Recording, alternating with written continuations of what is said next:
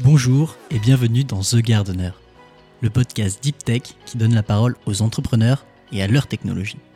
Je suis Alexis Besdeberg, analyste chez Carotte Capital, fonds d'investissement early stage dans l'innovation. Aujourd'hui, nous avons le plaisir de recevoir Matteo Amerio, CEO et cofondeur de Navy, une startup spécialisée dans l'analyse d'images et la détection de fraude sur Internet.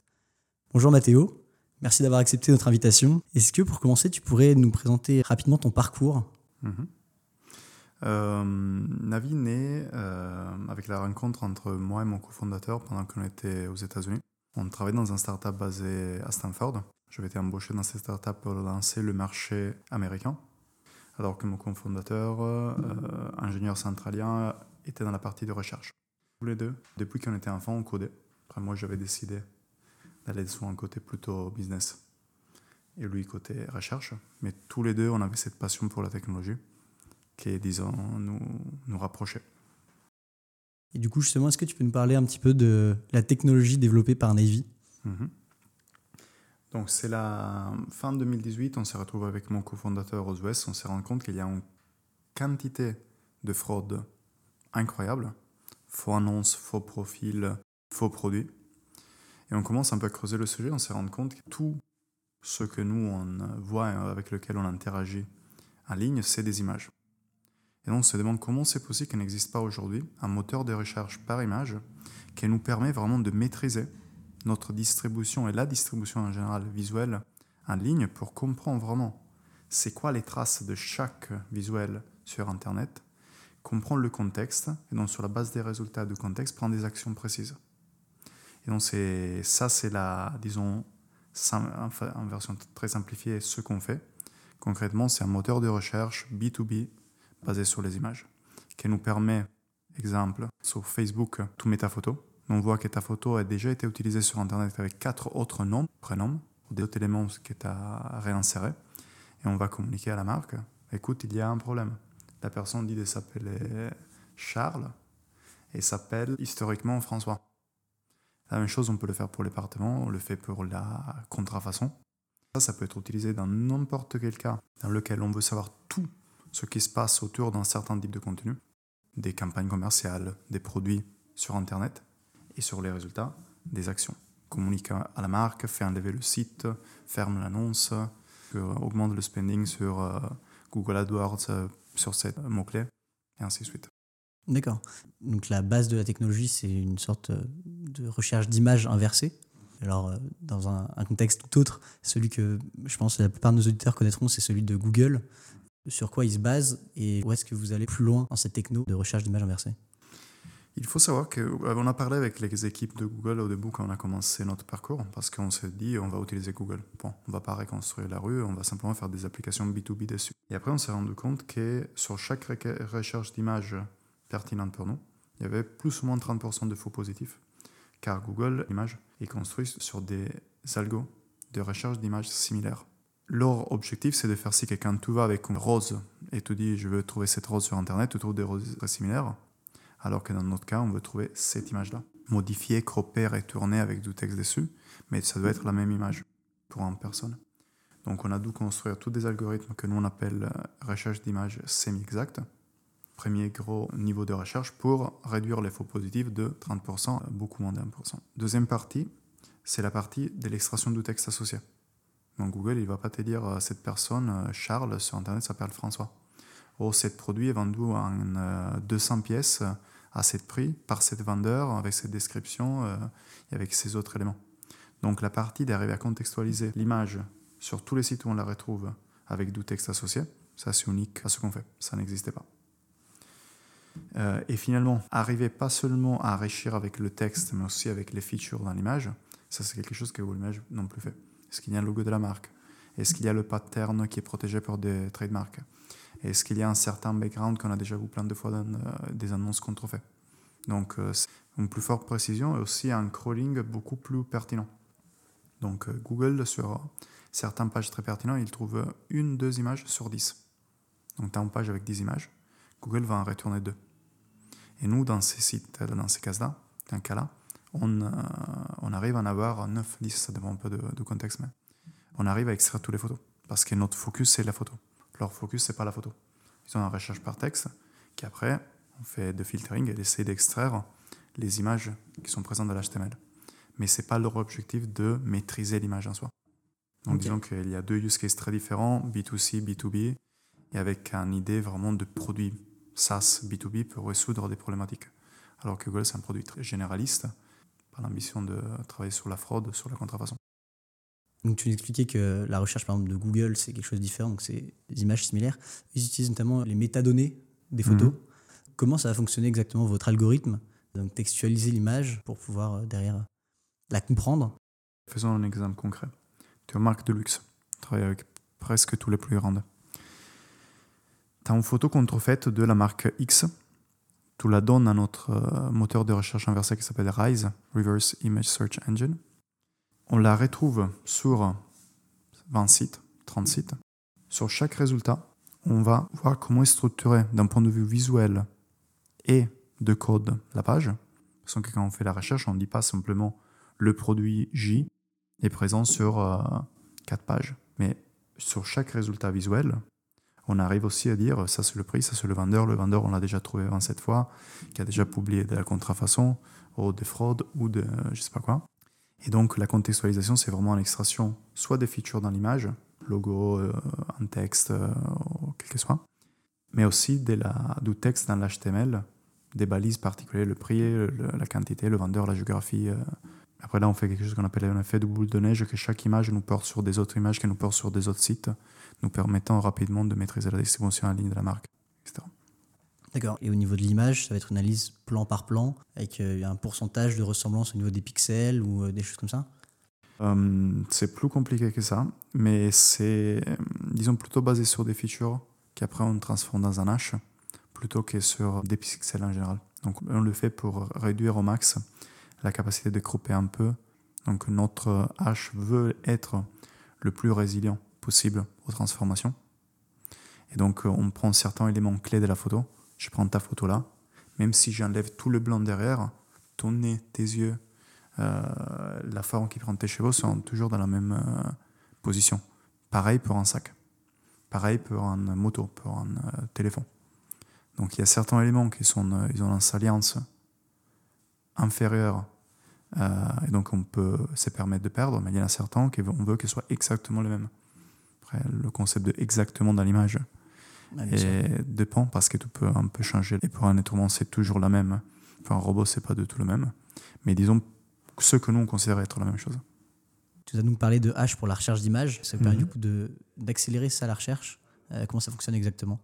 Prenons la problématique. On a des images et tu veux les rechercher rapidement. Donc, on trouve sur un certain site une image qu'on sait être pertinente pour notre client.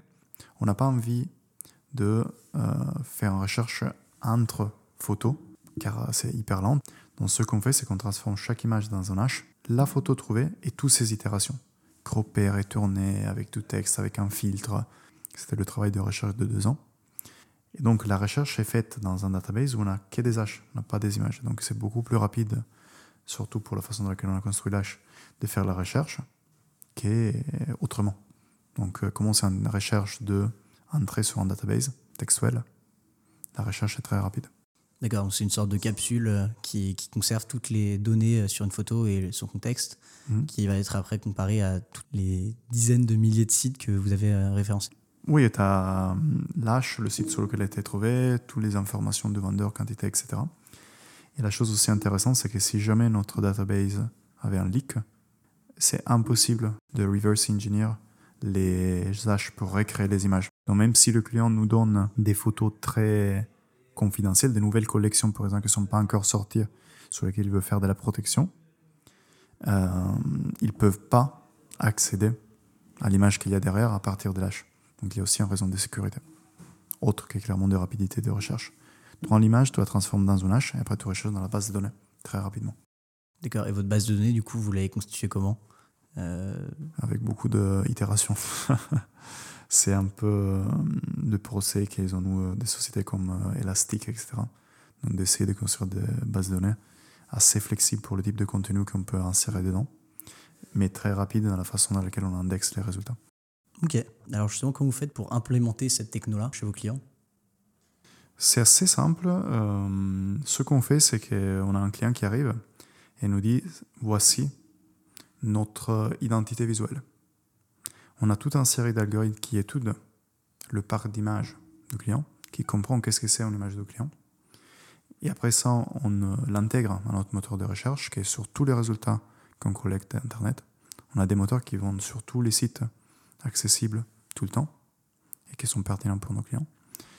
Extrait le contenu, elles vont nous dire voici 200 nouveaux produits de la marque J trouvés sur 46 euh, 000 sites.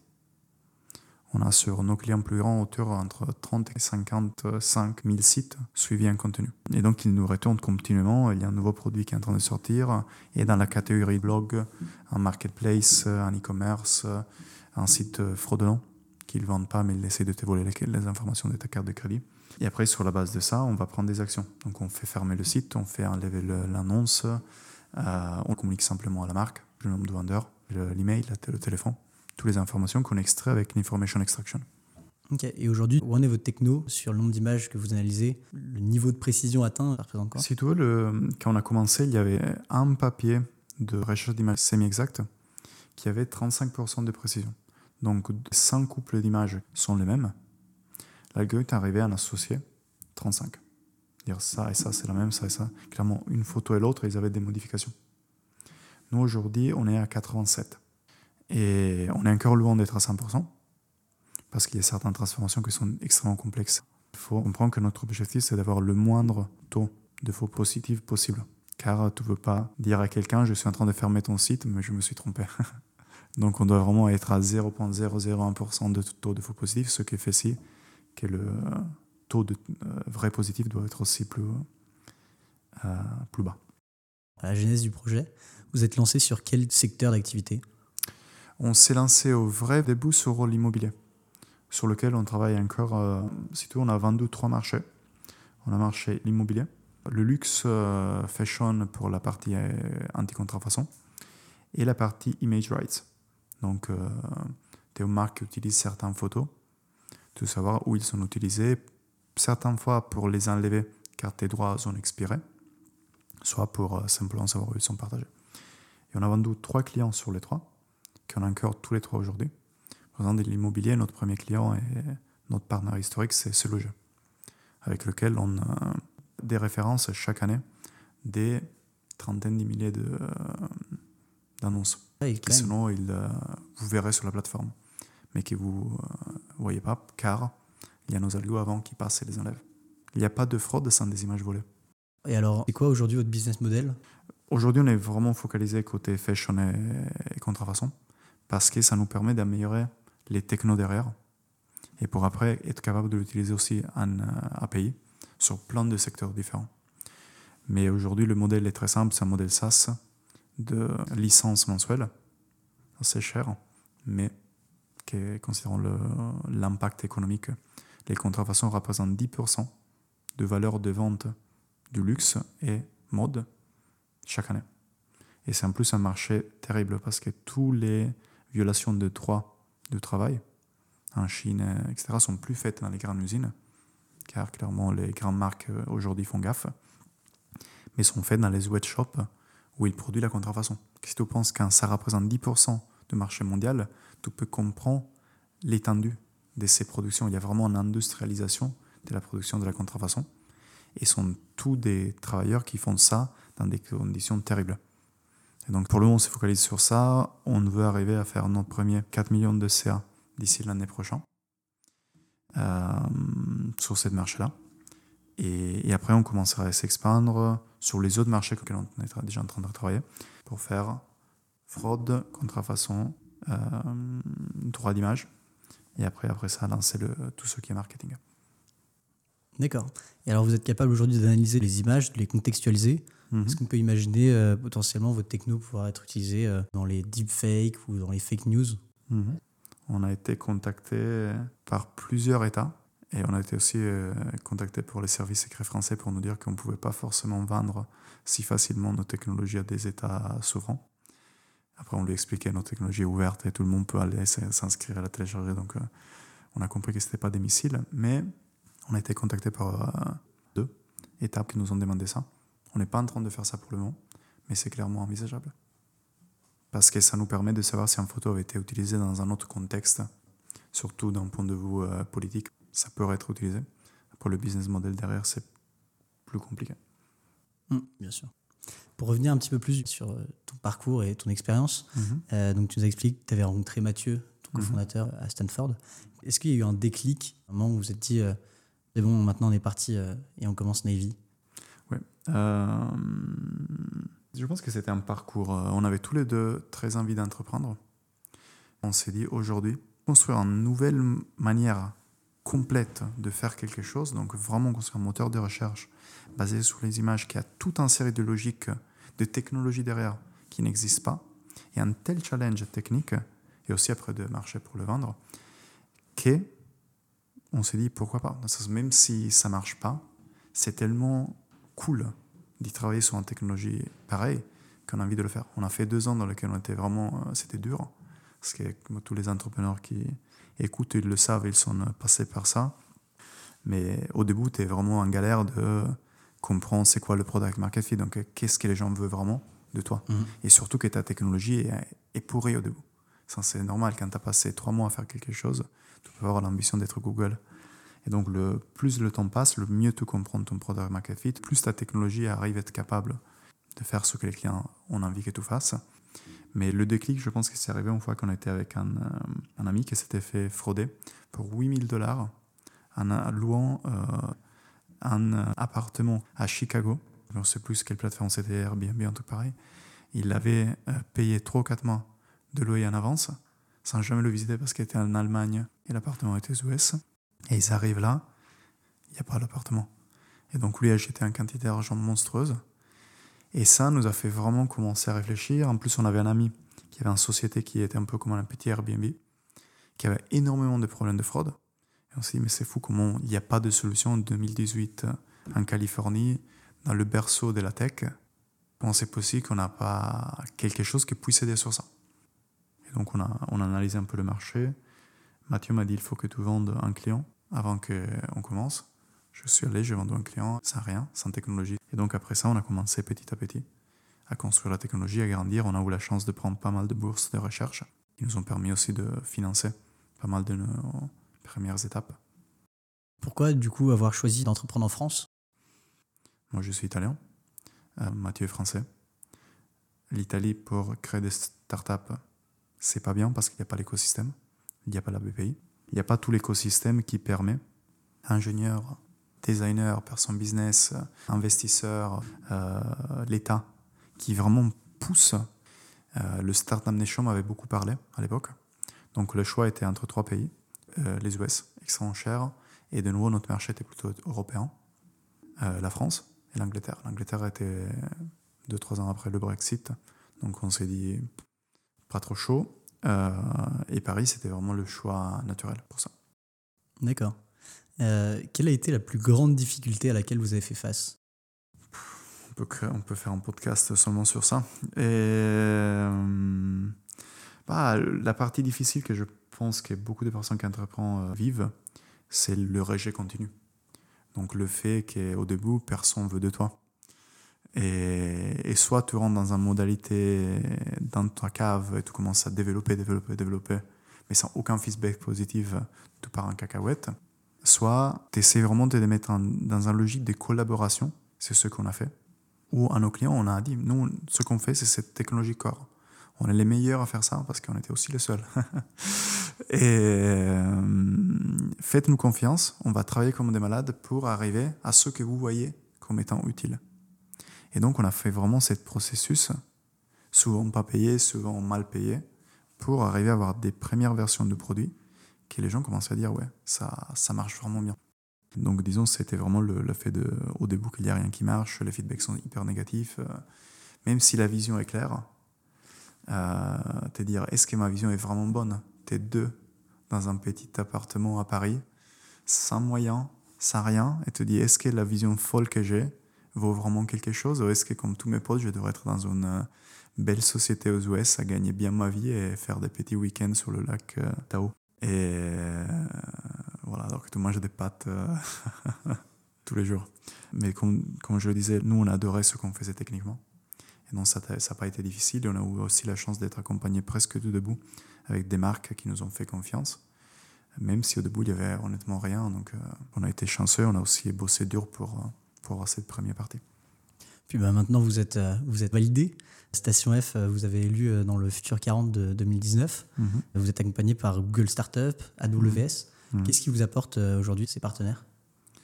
Différentes choses chacun. On a aussi chez Goranov qui ça a été un grand aide. Chez Wilco aussi. Zendesk, plein de partenaires qui nous ont aidés dans notre développement. Station F, c'était notre bureau. Ça nous a donné un toit, hyper important. À Goranov, bien pour les boîtes deep tech. Je pense qu'il y a beaucoup de startups qui sont passées dans le podcast étaient tout à fait. chez Goranov. Merci Chloé. Et Wilco nous a donné un board qui était extrêmement cool et nous a donné 120 000 euros de financement. Euh, la BPI nous a donné 90 000 euros pour financer notre recherche.